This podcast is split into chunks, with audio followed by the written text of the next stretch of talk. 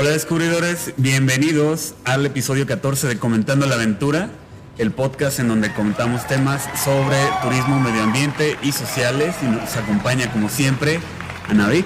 Hola descubridores, ¿cómo están? Adán, atrás de cámaras, ¿cómo estás Adán? Hola, Adán. Excelente. Y hoy pues tenemos un invitadazo. Ya tiene algunas actividades que vamos recorriendo y que próximamente verán el video, pero primero va a salir el podcast. Manuel, de Popurrí de Viajes, Manuel Gibran, ¿cómo estás? Hola, ¿qué tal amigos? ¿Cómo están? Muchas gracias por la invitación. Muy contento de estar aquí por primera vez de manera turística, realizando turismo en Celaya, Guanajuato. Así es. Y el andariego, justo eh, yo creo que sería la primera pregunta importante. ¿Por qué el andariego? Bueno, el andariego eh, creo que siempre desde niño me ha gustado la música mexicana y el andariego es una de mis canciones favoritas. Tengo muchas canciones favoritas, pero el andariego es una de ellas y habla de pues una persona que justamente no se halla en un lugar y va caminando por diversos lugares, diversos sitios, y así es como me quise autonombrar el andariego, porque mi sueño es caminar por cada rincón de México. Excelente. ¿Y quién es Manuel Gibran como persona y profesionalmente? Bueno, como persona te puedo decir que soy una persona eh, de carácter aventurero, me gusta mucho conocer la historia y cultura de mi propio país, quiero sentirme orgulloso, pero sobre todo busco aportar un granito de arena para apoyar el turismo nacional. Pienso que vivo en uno de los países más hermosos del mundo y yo creo que ese es como quiero que sea mi sueño y mi propósito de vida. Excelente. Eh, ¿Haces videos para YouTube? Así es, ya llevo cerca de tres años publicando cada domingo un video distinto sobre cada rincón del país. A veces los hago en modo serie cuando el tiempo no me da, porque son videos de casi media hora, a veces 12 minutos. Tienen distinta duración, pero sí, cada domingo procuro tener un video en mi canal de YouTube. ¿Y cómo nació esta idea de grabar videos para YouTube? Pues honestamente nace en mi primer viaje por Europa. Empiezo a ahorrar, me voy de mochilazo por Europa y voy viendo que en todos lados dice Patrimonio de la Humanidad. Italia, Patrimonio de la Humanidad, España, Patrimonio de la Humanidad. De primera impresión, digo, híjole, qué lástima, a lo mejor México no tiene sitios declarados Patrimonio de la Humanidad, no lo sé. Y cuando regreso a México me pongo a investigar y descubro que México es el país con más sitios declarados Patrimonio de la Humanidad de toda América. Quedo impresionado con esto, pienso, ¿por qué no lo sabía? ¿Por qué no, no hay tanta promoción turística en nuestro país? ¿Qué es lo que está pasando? Y a partir de ahí eh, nace mi inspiración por viajar por cada país. Digo, lo tenía muy, muy escondido dentro de mí porque realmente tengo familia en todos lados del país. Entonces, desde chiquito, mi, en cuanto nací, mi papá y mamá me llevaron de recorrido, prácticamente de gira, para que me conocieran sus familiares en Tamaulipas, en Nuevo León, en Michoacán, en Oaxaca y la Ciudad de México. Fue un gran recorrido a mi corta edad. Y también he tenido familia que siempre han gozado por la música tradicional mexicana, por la gastronomía mexicana. Y sí, claro, como cualquier mexicano, tengo un amor muy grande por mi país. ¿Y tuviste alguna, porque digo, ok, fuiste a Europa, mmm, viste todo esto, pero como dices, YouTube debe ser el, el, canal, la herramienta para llevar eso a, a las personas. Bueno, yo creo que es la plataforma que tenemos todos para expresar nuestras ideas. Ya hay muchas más. Las redes sociales, sin duda, son el, nuevo medio de comunicación masivo que tenemos. Y desde niño siempre me gustó el teatro, me gustó la actuación, pero realmente el, el documentar mi propio país es algo que, que, llevo queriendo hacer o inconscientemente lo tenía desde mucho tiempo. Yo recuerdo que en la secundaria nos dejaban un trabajo y era de siempre sí, sacar sí. la cámara y decirles a mis amigos, vamos a hacer un video. Uh -huh. Cualquier trabajo que nos dejaban en la escuela yo lo quería hacer video. Okay. Entonces como que desde niño siempre traía, traía esa idea de, de estar con una cámara y, y sobre todo no fotografía, sino video. Muchas personas piensan que es lo mismo fotografía y video y no, son dos universos totalmente distintos. Sí. A mí siempre me apasionó el video. Uh -huh. Y pues YouTube es la herramienta que todos tenemos al alcance y así fue como comenzó. ¿Tuviste alguna inspiración en alguien que hayas visto? Sí, sin duda alguna. Eh, de niño sí veía caricaturas, pero gran, gran parte del tiempo veía Animal Planet y Discovery Channel. Mi, primer, mi primera inspiración fue Steve Irwin, el cazador de cocodrilos. Cuando hizo su serie de videos en Tampico, Tamaulipas, en la Riviera Maya, él aportó mucho conocimiento al manejo de los cocodrilos con respecto a, a su manejo en- con la sociedad. Tampico ya es una ciudad grande de Tamaulipas y pues la gente tiene que convivir directamente con estos animales. Hay que recordar que Australia y México son los países con más especies de reptiles de todo el mundo. México es un país mega biodiverso Sí. y pues él aportó mucho, entonces él fue mi primera inspiración para realizar esto. ¿Algún en YouTube, alguien que vieras antes o que tú dijeras, ah, es que él hace videos y Sí, me gusta. me gustaría hacer algo así en YouTube? Sí, claro, hay un español que se llama Lethal Crisis. Habla Buenísimo. un poco de turismo no convencional, habla más bien de documentales sobre problemas, sobre todo problemas que, que hay en el país, eh, la contaminación que surge por la ropa, en fin, o sea, yo digo, si voy a hacer videos quiero que aporten algo, quiero que te lleguen a transformar, que tú aprendas algo, que también aprendas sobre las problemáticas que hay en nuestro país y cómo también viajando podemos aportar a la economía local. Me duele a veces que vivimos en un país amarillista, lo podemos ver en el caso de Celaya. eh, vivimos en un país amarillista que parece ser que si no sacas una noticia mala no vendes. Y esto afecta muchísimo al turismo. Mi canal es para hablar de lo bueno que hay en México y tenemos que entender que hay muchos Méxicos. Cada Sí. país en el mundo tiene su problemática y, noso- y va a depender de nosotros hacia qué ventana queram- queramos ver. Eh, yo aporto o doy ideas sobre el turismo y a, y a enfocarme en lo único bueno de cada país. Yo estoy demostrando que puedes viajar a diversas ciudades de, de nuestro país y, y hacer turismo, aprender Sí. de cultura, tradición, gastronomía y lo puedes realizar en cada ciudad. Pero lamentablemente por un, una prensa tan amarillista, mucha gente ya no viaja o viaja con, med- con miedo miedo. y, y esto se pierde, esto se pierde. Entonces busco cambiar esa idea. Quiero que entendamos que si nosotros viajamos, no importa a qué rincón del país, si viajamos a ver lo malo, lo vamos a encontrar. Si viajamos para que algo malo nos pase, lo vamos a encontrar. Pero si viajamos a lo bonito, a lo turístico, podemos visitar cualquier rincón de nuestro país y la vamos a pasar muy bien y nos vamos a llevar una grata sorpresa. Así es, Bueno, bueno, con Celaya. Como, ajá, Nosotros mismos. ya, ya, bueno, parte del equipo en estos días que, que hemos estado visitando aquí Celaya, pues se han llevado esa misma sorpresa. No, muchas veces estamos en el mismo lugar y no conocemos todo lo que se ofrece.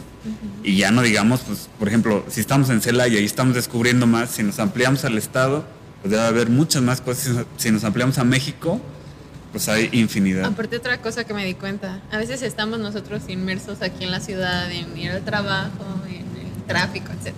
Y ahora que estuvimos grabando en el centro y ver esos rinconcitos que se ven bien bonitos en la cámara y que puedes retratarlos y los podemos mostrar a las personas, a los celayenses, y que salgan tantito de su burbuja de, de lo cotidiano, pues de la rutina, también está muy padre. Me ha gustado mucho esta experiencia. Claro que sí, algo que también trato de promover mucho en mis videos es que tú te vuelvas a enamorar del lugar donde vives, te sientas orgulloso del lugar donde vives. En muchos comentarios que me ponen en mi canal de YouTube es de, oye, llevo 20 años viviendo aquí y jamás Había visto". esos ángulos que tú muestras Ajá, en tus videos. Voy a ir a verlos, Justo voy a ponerme eso. a donde creo que tú estabas y capturaste esa vista. Sí, Y, y gracias por mostrarme otra cara de mi ciudad. Sí, yo creo que es, es algo que en México te puedes encontrar mucho porque hay una diversidad cultural muy importante, este, social, histórica, en cada rincón, como dices, siempre se puede, se puede encontrar algo. Y hay algo que también tenemos que confesar, bueno, de cómo nació en parte este proyecto, fue por un curso que yo recibí de Manuel, eh, por parte de Coventura Capulines, nos dan un curso de video y luego de ese curso empezamos a, a grabar el primer video extra. Digamos que Tú solo. yo solo, ajá, y Quería ser un Manuel. Tú solo. yo quería hacer, pues sí, ¿Quién es tu aunque- inspiración? ya bien rojo. No, pues sí, Manuel, Manuel es la inspiración de- del canal inicial, porque ya después, bueno, se, se une a Navik, se une a Dan, eh, ya con otras perspectivas, con otros, otras personas a las que siguen y conformamos una, una idea conjunta Pero a raíz de eso es que sale la invitación a Manuel. O sea, ya conformado el canal, le decimos, oye, mira, pues tenemos la, suerte de que ya iniciamos el proyecto por tu inspiración, quieres venir, te invitamos a Celaya a conocer y pues aquí está con nosotros. No sé qué sorpresa te hayas llevado hasta ahorita de, de la ciudad, cómo la has visto. Todavía nos falta por recorrer, pero ¿qué es lo que percibes hasta ahorita de Celaya?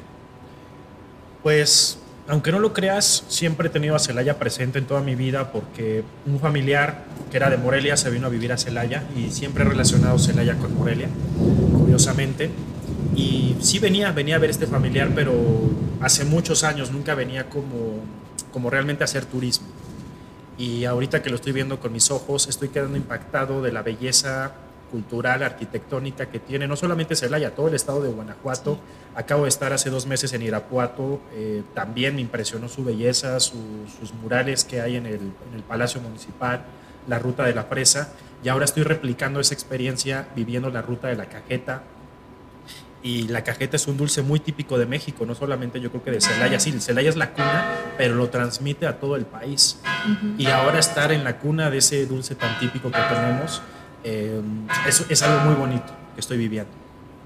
Excelente, pues o- ojalá que, que los videos que logremos sacar de esta visita, tanto en tu canal como en el nuestro, en, en colaboración, pues sean excelente forma de que le podamos dar al público una vista mejor de la ciudad. Que por cierto, no has hablado de la vista que tenemos. Sí, eh, lamentablemente sí, el clima no nos favoreció porque la idea pues era grabar aquí en el balcón, en el- la terraza, perdón, de mi espacio Guanajuato. Muchas gracias a mi espacio Guanajuato y a mi terraza por prestarnos aquí el espacio. Pero pues está lloviendo y esta sin duda es una de las mejores, si no es que la mejor vista de un lugar en el que puedas cenar, en el que puedas tomarte una cerveza, una copa de vino, eh, con la calzada atrás. Y ya cuando prenden las luces un poquito más noche se ve espectacular. Siempre es un lugar con una vista Muy muy, bonita. Otra de las cosas que me gusta mucho es descubrir nuestra historia.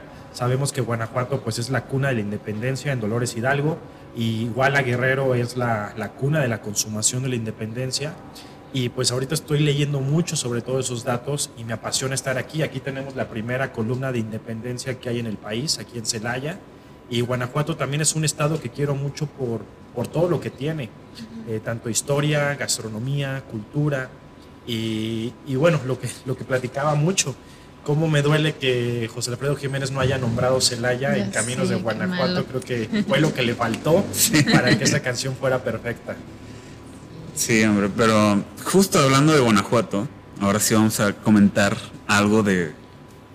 Pues tiene que ver con el medio ambiente, porque esta semana, extrañamente, han habido una serie de temblores, de sismos, que de acuerdo al Servicio Meteorológico Nacional, entre los días 4 y 6 de septiembre del presente año se han registrado 32 sismos en un radio de 50 kilómetros entre los municipios de San Felipe, el estado de Guanajuato y Santa María del Río, municipio de San Luis Potosí. Entonces, para nosotros en Guanajuato esto es fuera de lo común. Sí. Este, a lo mejor allá en Ciudad de México, pues es algo muy Sí, algo común. más común. sí. Pero aquí pues sí ven los videos y allá en el norte del estado sobre todo, pues como que sí andan ahorita un poco espantados. Sí, más porque es septiembre, ¿no? Siempre vamos a relacionar septiembre lamentablemente con los Con temblores. temblores. Exactamente. Digo, dicen que, que no hay como mayores riesgos, pero pues francamente no sabemos, como hace rato lo comentamos, ¿no? Puede ser hasta el surgimiento de un volcán o algo, Algo. algo así. El fin del mundo. es cierto. Y no solo tembló ahí en Guanajuato, al mismo tiempo casi estaba temblando en Baja California Sur. Entonces, pues, casi siempre tiene que tener alguna Sí, vamos a relación. esperar que más bien a veces estos pequeños sismos hacen que las placas eh, tengan esos reacomodos y es, es mejor que tiemble seguido poquito a que, se acumule la tensión en las placas y venga una ola muy grande como acaba de pasar hace tres años en la Ciudad de México, bueno, y Puebla y, y Morelos. que lamentablemente dañó nuestro patrimonio histórico, muchos monasterios, muchos conventos, muchas iglesias muy antiguas han quedado dañadas. Acabo de estar en Tochimilco, Puebla, en uno de los monasterios declarados Patrimonio de la Humanidad y Sí. todavía no la arreglan, lamentablemente. Sí es lo malo de los sismos. A mí me tocó estar en Puebla, en el primero, antes del que estuvo así bien como intenso. Estaba en Puebla y nunca había sentido un temblor y fue, me asusté tanto. Pero desde entonces sigo al Sismológico Nacional en Twitter y todas mis notificaciones son de sismo hace un segundo. Y así, porque lo re- en, tiempo, en tiempo real lo están Entonces tú recibiste las notificaciones de los sismos de aquí de Guanajuato. pues ese día fue el día que llegaste. Fue así de acaba de temblar y yo, oigan, sintieron. Ah, pero fue muy poquito, o sea, estuvo chiquito, pues, no se sintió. ¿En dónde Sí. estabas? ¿Aquí en Estábamos Celaya? No. en el Hotel Marí, sí. Ah, en ese momento. Sí, en ese rato tembló. Sí, es mejor que tiemble poquito, Ajá. seguido, que a que se acumule la Sí, tensión que y- sí. y libere toda la fuerza. Sí. ¿Cómo te ha tocado vivir los sismos en otros lados? Pues el, el último estuvo muy, muy fuerte. Bueno, los dos últimos de septiembre estuvieron muy fuertes del 2017. Yo recuerdo que justamente estaba editando un video y en ese entonces editaba con audífonos. Y como el sismo llegó de un, de un lugar de Puebla, entre Puebla y Morelos, donde no hay estas alertas, tardó mucho en Sí, sentir los, los- los sensores que hay para, para emitir las alertas sísmicas y prácticamente ya estaba en movimiento cuando empezaron a sonar las alertas sísmicas. Y mi casa, su casa, Gracias. eh, llegan a yo vivo cerca de una avenida, cuando llega a pasar un autobús, un camión muy pesado, sí se siente Sí, un sí, ligero ajá, movimiento, ajá. pero muy chiquito. Entonces dije, ah, está pasando un autobús, un camión. Un camión. Y yo seguía con mis audífonos, pero de repente muy a lo lejos empecé a escuchar este sonido tétrico de alerta sísmica, alerta Ya sísmica. Me quito los audífonos y en eso se viene eh, un temblor muy, muy fuerte. Me asusté mucho. Yo recuerdo que lo primero que hice fue voltear a ver a- al Al techo, techo. y yo estaba esperando a que se cayera. Y me tocó ver cómo todo se caía. Todo lo que estaba colgado en las paredes se Se cayó. Las macetas se rompieron. Y, y cuando justamente, ya cuando bajé, descubro que mi camioneta se había ido contra el zaguán. No. Entonces, yo mi ruta, lo que siempre era, era correr al zaguán y salir. Sí, salí. Pero si a lo mejor me hubiera dado cuenta antes, me hubiera agarrado, me hubiera, Sí, hubiera la- quedado prensado mi camioneta contra el zaguán. Entonces digo, bueno, qué bueno que tenía los audífonos porque eso, eso hizo que no saliera de mi Sí. casa. Muchas veces es mejor quedarte eh, en un lugar seguro dentro de tu casa que a salir Que y te caigan postes, cables o Sí, hasta sí. los coches. Me ha tocado ver gente que choca porque se distrae viendo hacia, hacia otros lugares y choca.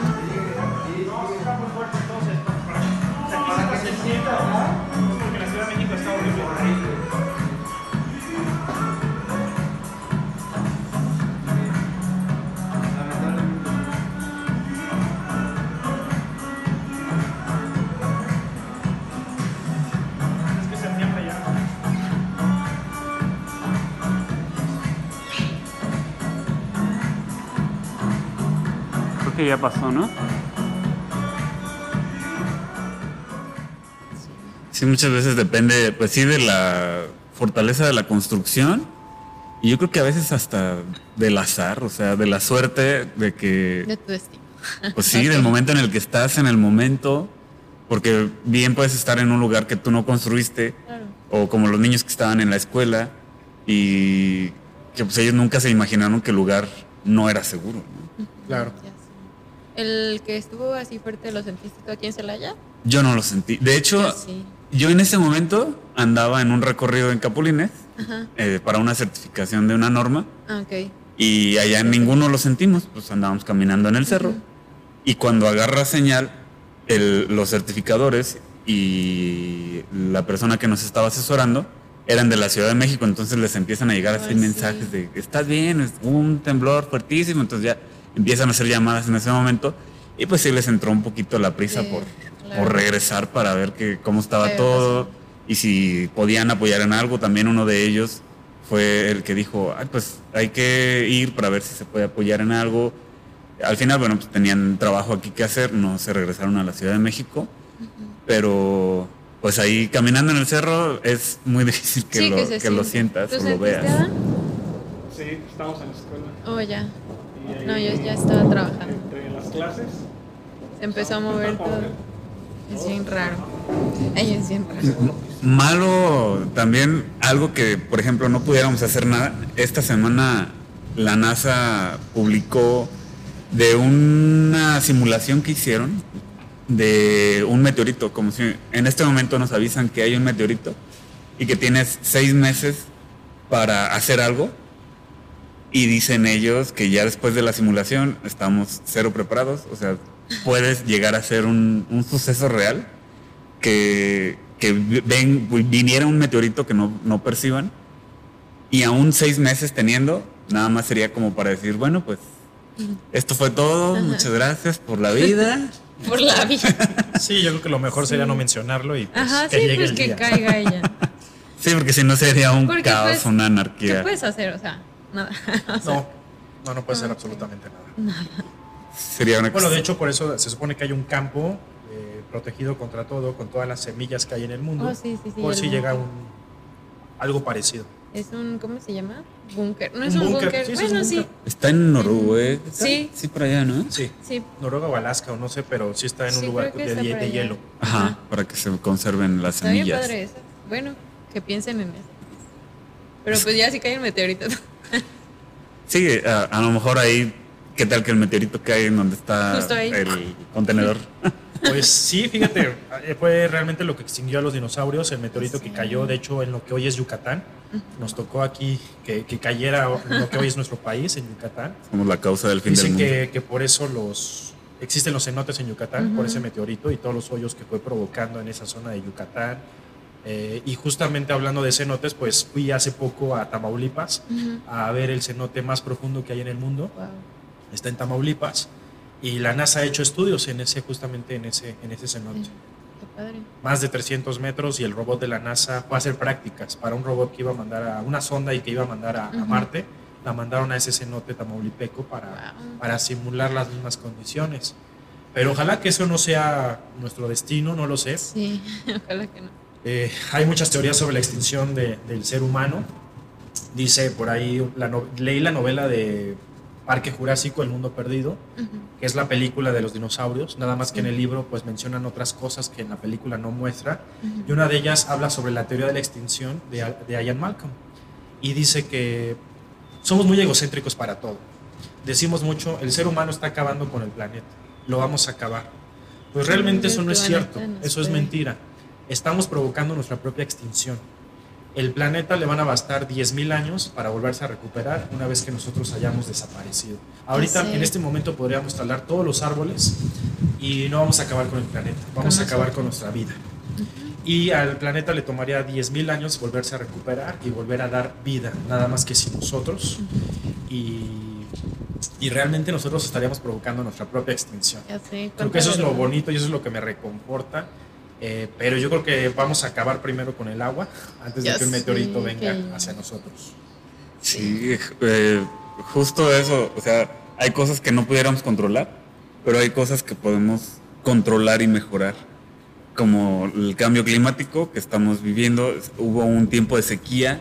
El año, los dos años anteriores llovió muy poco. Y el año pasado en específico, al menos aquí en Celaya, el agua se retiró muy pronto.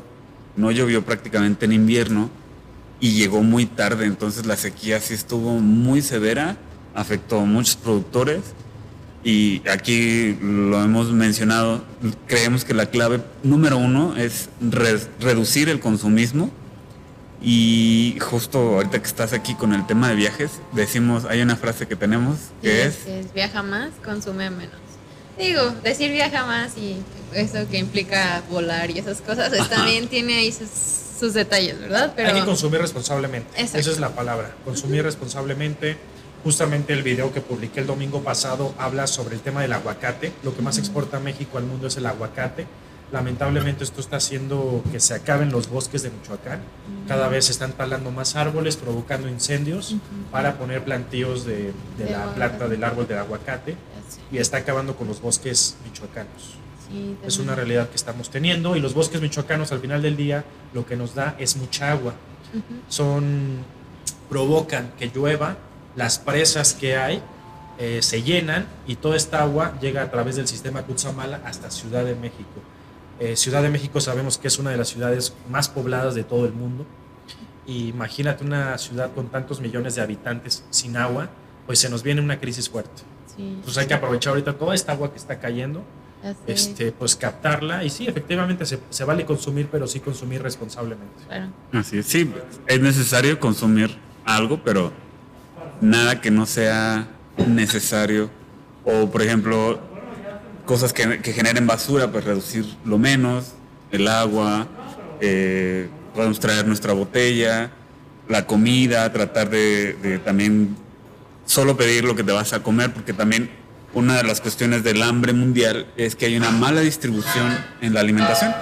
La- lo que se produce sí podría alcanzar para todos, pero no hay una distribución adecuada e incluso los intereses de unos cuantos dicen, mejor tiro la comida antes que regalarla Sí.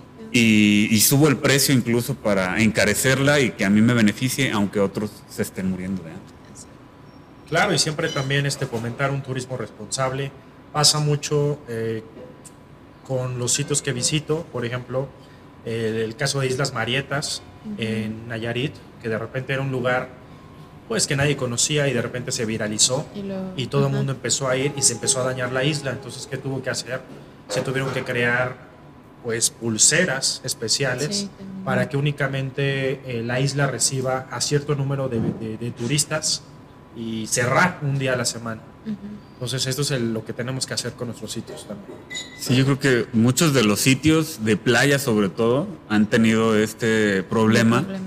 de que se vuelven de turismo masivo y todo lugar de turismo masivo genera un impacto muy fuerte en, en el lugar en el que está. Sí, también recomiendo mucho eso. Digo, México es bendecido en playas, pero también hay que entender que hay que darle oportunidad a otros sitios y más que en pandemia, pues nos tenemos que, que diversificar y irnos a más lugares. Exactamente. Bueno, pues vamos a dejar un poquito los temas complicados de la naturaleza, que sabemos que tenemos que ser responsables y pues hay que tratar de disfrutar, como decimos, viajar. Y vamos a pasar un poquito más a, a platicar de, de Manuel. Entonces ya nos decías que llevas como tres años subiendo ya videos constantemente. Sí, así es. ¿Y ya te dedicas solamente a eso o tienes aparte otra ocupación? Sí, yo empiezo a hacer proyectos ecológicos y por esto empiezo a viajar mucho por todo el país. Y en mis ratos libres es cuando decido pues salir a conocer los lugares a los que estoy visitando. Por ejemplo, el de los primeros fue en Tapalpa, Jalisco, un pueblo mágico. Eh, y, y de ahí digo, bueno, me quiero salir con mi celular, con mi cámara y empiezo a ver qué cámara me compro para justamente empezar a documentar. Y llega un punto donde empiezo a subir videos, pero no sabía editar, empiezo a aprender. Y ya cuando aprendí, me metí a un diplomado de realización cinematográfica, ya es cuando cambia mi manera de hacer videos. Y pues ahora busco repetir esos videos que había subido de mala calidad Mm. para volverlos a hacer. Pero también dije, no, hay que ser tolerantes, hay que, hay que ver también tu avance que has tenido en aprendizaje. Y, y pues ya, empiezo, empiezo yo solito a, a grabar todo. ¿Hay algún viaje que haya sido difícil o que te haya dejado una enseñanza más profunda que otros? Sí, cada viaje es diferente. Trato de que cada viaje sea especial. Eh, afortunadamente en cada viaje aprendo algo de historia. Eh, he tenido videos muy difíciles. Por ejemplo, me invitaron a grabar dentro del cerezo de Tlaxcala, ver, estar conviviendo con los presos. Pero también me llevo una lección importante, que es el arrepentimiento, que es el, el aferrarte a una idea de, de poder salir. Hay personas que son hasta inocentes y están presos. No sé, fue un video muy complicado por todo lo que viví. Entonces no me imagino lo que es estar ahí preso. eh, y platicaba con un señor y me decía, pues es que yo simplemente me puse una borrachera de joven, salí y tuve un accidente que pues, lamentablemente se llevó a alguien y ahora está preso, ¿no? Entonces, ¿cómo la vida te puede cambiar? Y, y está fuerte eso. Entonces me hace pensar que tenemos que valorar nuestra libertad, disfrutarla cada día y pues sí, no, no cometer ese tipo de, de errores tan fuertes. Eh, he tenido otros muy hermosos sobre la vida y la muerte en Día de Muertos. Un chavo que pues lamentablemente en- iba en una peregrinación con fuegos artificiales y se les incendió todo. Y todo, y más de 20 personas murieron Murieron. quemadas, entre ellas su esposa y su hija y su hermana. Entonces, y él está toda- totalmente quemado y, y, pues te habla de que pues ahora su misión es vivir por los que se fueron.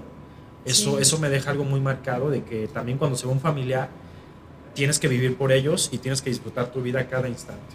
Sí. Y de los demás viajes es eso, es aprender algo y yo lo que busco es que cada, cada uno de mis videos te transforme, aprendas algo, vivas emociones junto conmigo y lo más importante, aprendas a querer a tu país. Eso es lo que principalmente me deja cada viaje.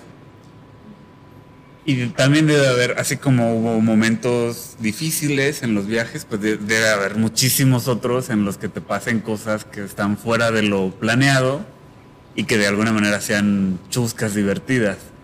Algunas anécdotas que tengas que, que nos puedas contar. Divertidas, pues fíjate, sí planeo mucho mis viajes, eh, trato de llevarme la esencia de cada sitio. Situaciones divertidas, híjole, es que me ha aventado el paracaídas, he nadado con tiburón ballena, eh, Pero algo fuera de lo normal, así, por ejemplo, eh, no sé, me caí y... o Bueno, es que Algo. sí, justamente eh, en mi último viaje me caí de la bicicleta y sí me, me esguincé el brazo. Y afortunadamente es lo, es lo peor que me ha pasado, únicamente un esguince de brazo. Fuera de ahí creo que mis, todas mis, todos mis viajes han salido perfectos, afortunadamente. Eh, siempre me llevo una gran satisfacción de colaborar con gente extraordinaria, con gente enamorada de su sitio. He sido bendecido en ese sentido. Cada viaje ha sido perfecto.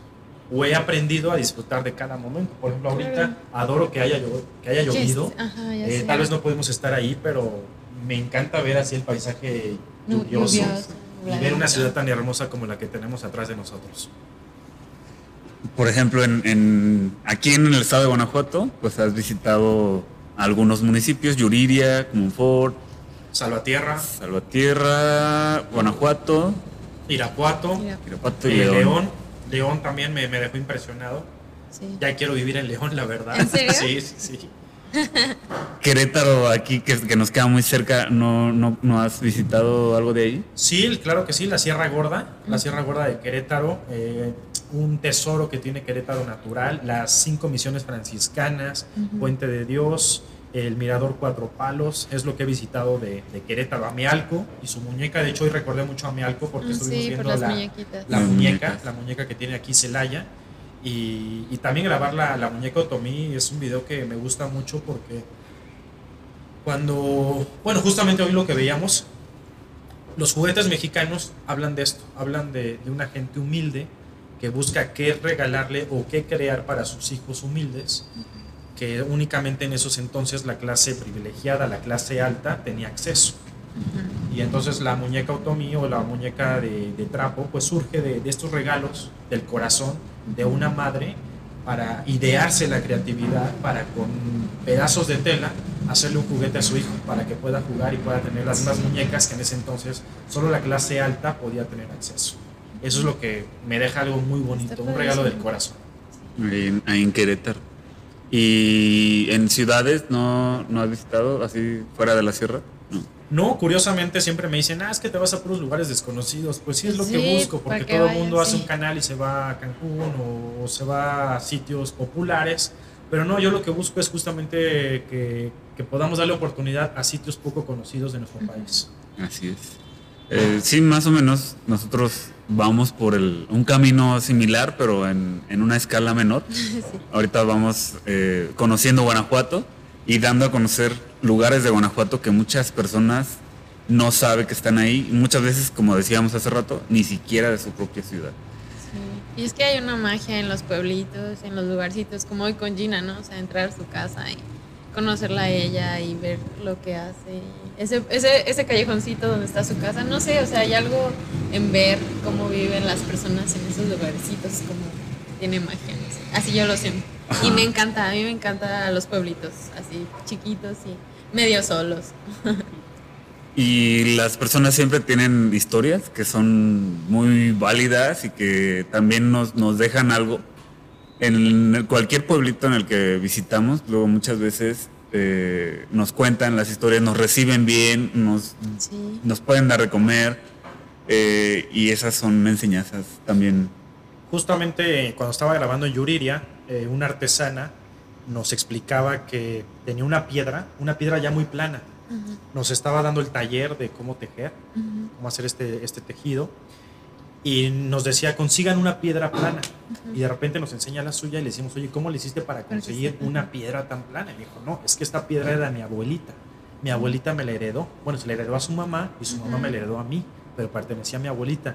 Lleva tantos años de aplanarse, aplanarse, aplanarse, que ya está ya está. totalmente plana, como si le hubiera metido una máquina.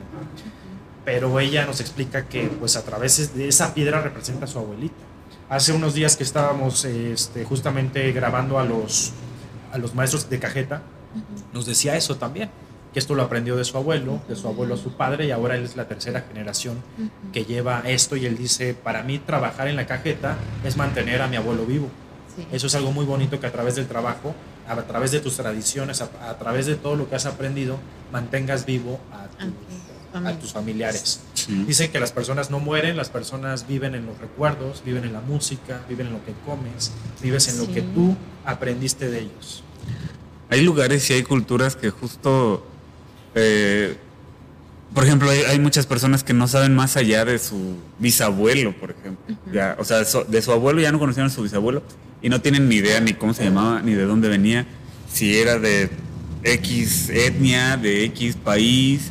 eh, a lo mejor podemos tener ciertos rasgos, pero no sabemos más allá. Y hay países y hay lugares aquí mismo en el país en donde sí se da muy marcado que eh, pues son a lo mejor indígenas y siempre han sido indígenas de esa comunidad.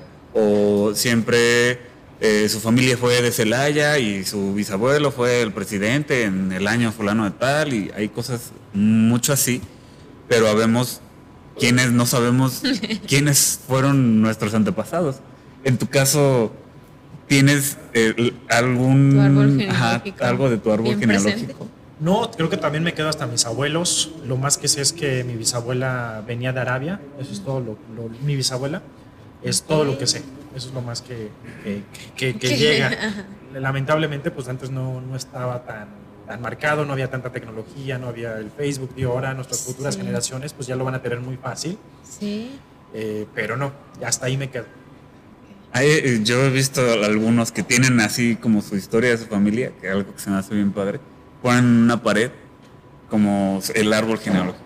Eh, Ah, Ellos sí, fueron los papás y, eso, y hay fotos, hay pinturas, hay cosas así. Digo, ah, eso estaría bien padre y a mí, al, al menos a mí me gustaría dejarlo para las futuras generaciones justo por eso, para que pues Sí, por lo menos recuerden en el breve lapso del universo en el que vamos a vivir la humanidad y sobre todo en las condiciones que hablábamos, este, pues, que algo se ha recordado ahí. Yo creo que también es parte de, de esto que hacemos, es como dejar un, o sea, sí, sí llevar a la gente algo más, pero también es como dejar un legado, ¿no? Claro, pero también eh, algo que me apasiona mucho justamente y lo vivo muy seguido cuando paso por Guanajuato, es decir, bueno, aquí estuvo Miguel Hidalgo. Me, Sí, me eso decían que aquí en una iglesia ahí recibió una tarea Miguel Hidalgo, ¿no? Algo me comentabas en una iglesia de aquí. de Sí, aquí recibió sus cargos en el del ejército insurgente. En- Entonces, estar parado en ese momento frente a ese monumento histórico y decir, bueno, aquí estuvo Miguel Hidalgo, aquí estuvo esta persona compartiendo Ujú. el mismo espacio, pero hace 200 años. Está Eh, padrísimo. Pues es algo, es algo muy bueno, más de 200 años. Pero es, es, es, es muy fuerte sentir esa sensación de que por aquí, por aquí hubo mucha historia, por aquí hubo batallas, por aquí se luchó por nuestra independencia. Eso también me apasiona. Trato de concentrarme para poder Para vivir, ese vivir momento ese a través del tiempo. Sí, Excelente. a mí también me pasa eso. A veces estoy en lugares y digo, no inventes, o sea, por aquí pasaron personas hace tanto tiempo, vestidas diferente, o sea, haciendo cosas muy diferentes a las que yo estoy haciendo. Y sí, es bien padre. Es un ejercicio muy padre que creo que muchos deberíamos hacer. Claro, o sea, Conocer el lugar donde estamos parados, porque Exactamente. tiene mucha historia. o ver fotos antiguas y ahora ver Ajá. las nuevas. Pero, por ejemplo, ver que los templos siguen ahí de pie, a pesar de tantos años. Me imagino que soy esa pared y veo a través de sus ojos y veo pasar el tiempo, ¿no? Todo lo que han vivido estas paredes. Sí, o una pirámide que, que incluso vivió cosas que, que ni siquiera están seguros. Los arqueólogos más o menos van armando ahí ciertas cosas, pero se van descubriendo nuevas y no se sabe exactamente qué ¿Qué y quiénes estaban ahí y cómo, y por eso hay hasta teorías extrañas de extraterrestres y cosas así, porque a veces es increíble cómo pudieron hacer esas estructuras, con, sin tecnología, eh, sin herramientas. Entonces, sí, o sea, todavía más atrás de esto que tenemos más reciente y no en tantos años, habían cosas que ni siquiera nos imaginamos. Sí, así es, eso es lo bonito. Eh, yo creo que México es un choque cultural. México es la unión de dos mundos. De repente decimos, no, tenemos que defender mucho nuestra parte prehispánica eh, y otros tenemos que arrojar a los españoles ya fuera de esto. Pero bueno, yo creo que al final del día no lo podemos negar. México es la unión de dos mundos, nos guste o no. Justamente hablamos otro idioma que no es de, de aquí, de, de estas tierras. Y creo que hay que respetar eso. Es, es muy bonito el poder ver que tengamos tanta, tanta diversificación cultural.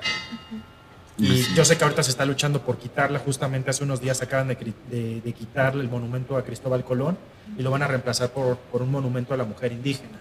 Pues se está buscando justamente como que equilibrar esto, sí estoy de acuerdo, pero pues lo tenemos en la sangre, no podemos olvidar nuestra historia, no la podemos cambiar, simplemente conocerla para no repetirla. Así es. Sí. Tampoco es justificar lo malo que se hizo, pero somos parte de las dos.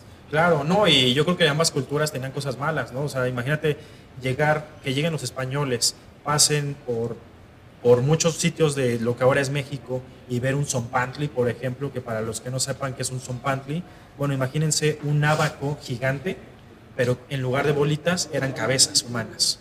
Y esto era para ellos algo, algo muy típico, ¿no? Normal. O sea, sí, cortar Casual. cabezas y, y ponerlas como si fuera un abaco gigante, pues obviamente también había cosas malas.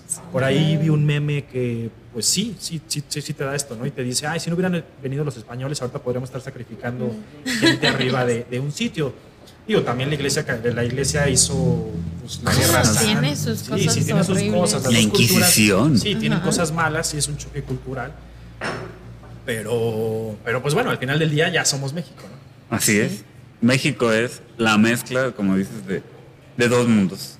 Y de más, a lo mejor tú ahorita dijiste, yo tengo sangre de Arabia, ¿no? Entonces, y, y nosotros no sabemos. Incluso muchos esclavos que vinieron también, pues eran gente de color, o sea, eran gente pues, negros.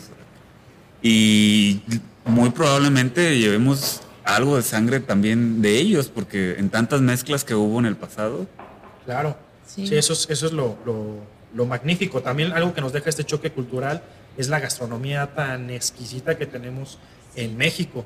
Para, volviendo al tema del pasado, pues el pozole, ¿qué era el sí. pozole? Pues el pozole era pelear guerras, agarrar a tus guerreros y hacerlos carnitas, ¿no? Y eso te lo comías, eso era el pozole, así nace el pozole. Posteriormente se quita la carne humana y, so- y se coloca el cerdo, que es dicen que es muy muy parecido, no lo sé, dicen que es muy parecido, pero Nunca lo sabremos. también traen ingredientes de allá, de Europa, se mezclan con los que tenemos y hacen toda esa, esa gastronomía tan rica que tenemos. en Yo me acuerdo que veía programas así. ay, ¿Cómo se llamaba este señor? Porque estaba Anthony Bourdain y estaba otro señor también que hace como de gastronomía de todo el mundo.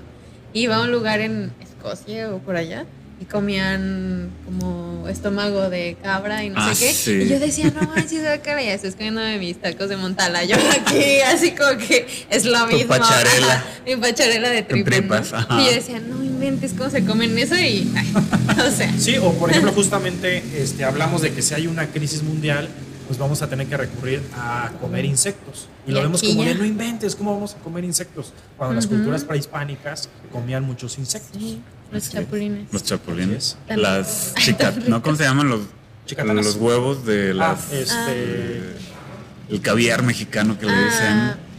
caviar O sea, mexicano. porque son huevos, pero son de hormiga. Ok. Escamoles. Escamoles. Escamoles. Eso, Dani. Aplauso virtual. No hemos hecho un aplauso virtual. Es que solo decimos aplauso virtual y ya Adán lo añade.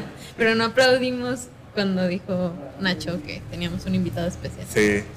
Una disculpa. Y bueno, ya para cerrar, ahorita que me acordé que hablabas hace rato de, de los cocodrilos y de Tamaulipas. Ahí en Tamaulipas también hay una leyenda urbana muy fuerte de que hace mucho no les llegan huracanes y que tiene que ver según Es con los Tampico, ¿no? extraterrestres. En Madero.